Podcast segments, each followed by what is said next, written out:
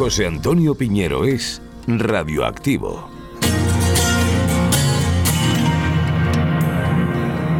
Episodio 10. Falta de luces.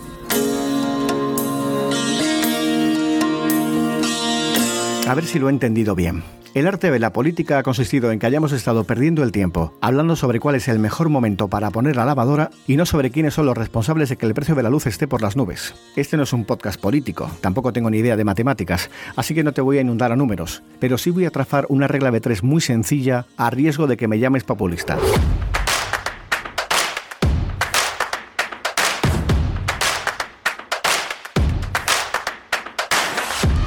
En tiempos de crisis, con media España golpeada por el azote de la pandemia, con todo el mundo apretándose el cinturón para llegar a fin de mes, no es de recibo este sablazo, tras sablazo, tras sablazo de las compañías hidroeléctricas. Las reglas de este mercado de la energía son endiabladas, los precios dependen de mil y un factores, pero no deberíamos olvidar que toda esa normativa no ha caído del cielo, sino que está elaborada por personas.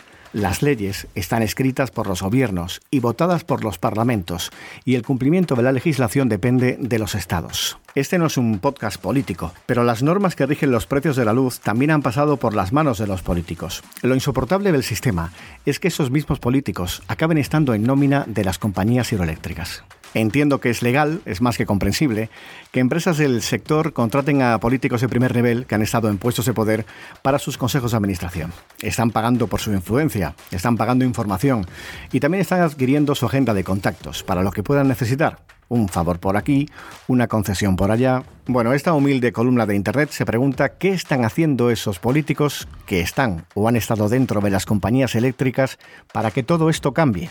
¿A quién están llamando? ¿Qué influencia están ejerciendo para que baje el precio de la luz? ¿Son consejeros? ¿A quién están aconsejando? ¿Qué están haciendo de verdad teniendo en cuenta que estos políticos cobran o han cobrado de las compañías eléctricas? Políticos como estos, por orden alfabético. Ángela Cebes, José María Aznar, Fátima Báñez, José Blanco, Josep Borrell, Pío Cabanillas, Beatriz Corredor, Isabel García Tejerina, Felipe González, Luis de Guindos, José Montilla, Ana Palacio, Rodrigo Rato, Miquel Roca, Elena Salgado, Narcís Serra, Jordi Sevilla, Javier Solana, Pedro Solves. Hay más, ¿eh? Aquí hay presidentes de gobierno, hay ministros, pero también hay decenas de secretarios de Estado, hay diputados que pretenden estar del lado de los bomberos y de los pirómanos, que están cobrando o han cobrado sueldos millonarios que salen de lo que estamos pagando de más por un bien de primera necesidad. Porque hoy, en la sociedad de hoy, no se puede vivir sin luz. Hoy no se puede estar sin frigorífico. Hay mayores que no pueden respirar en verano sin aire acondicionado. Y hay niños que no deben pasar otro invierno sin calefacción.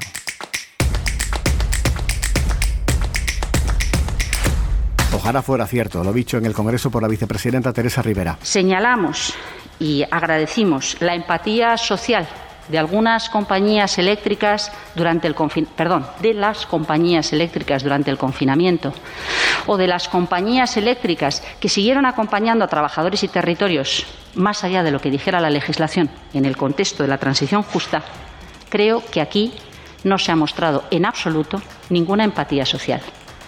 Y quiero dejar claro también una cosa. Aunque suene a broma, la empatía social cotiza en bolsa.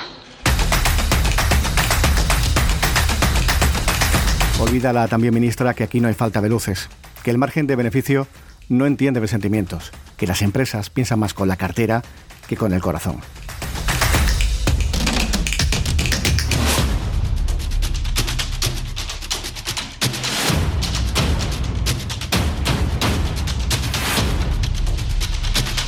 Radioactivo.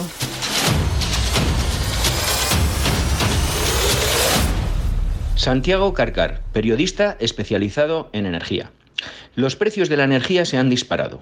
La subida de los combustibles fósiles, la especulación con los derechos de emisión de CO2 y un mercado eléctrico diseñado para favorecer el negocio de los grandes grupos energéticos ha encarecido el recibo de la luz de hogares y empresas y lo ha convertido en un arma de lucha política de primer orden el gobierno de coalición de Pedro Sánchez, como otros en el pasado, ha descubierto que el sector energético y especialmente el eléctrico funciona como un inmenso y complejo mecano, hábilmente armado durante décadas, en el que no es posible tocar una o varias piezas sin provocar un derrumbe.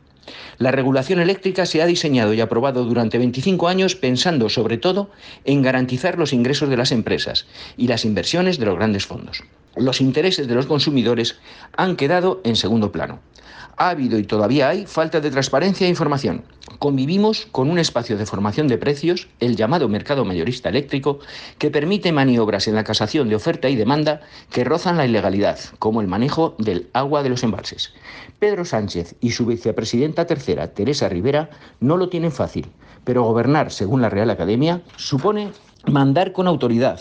Ambos saben dónde y a quién, pero necesitan dos cosas, voluntad y valor. Veremos.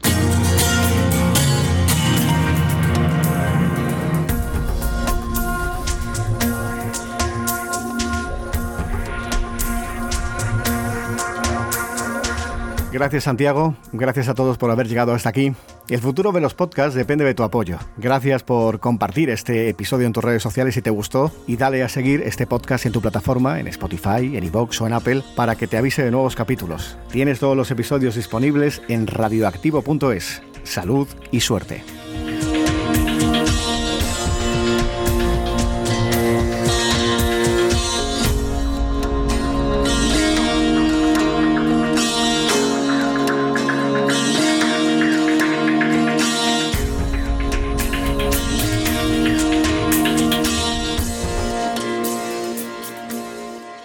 José Antonio Piñero es radioactivo.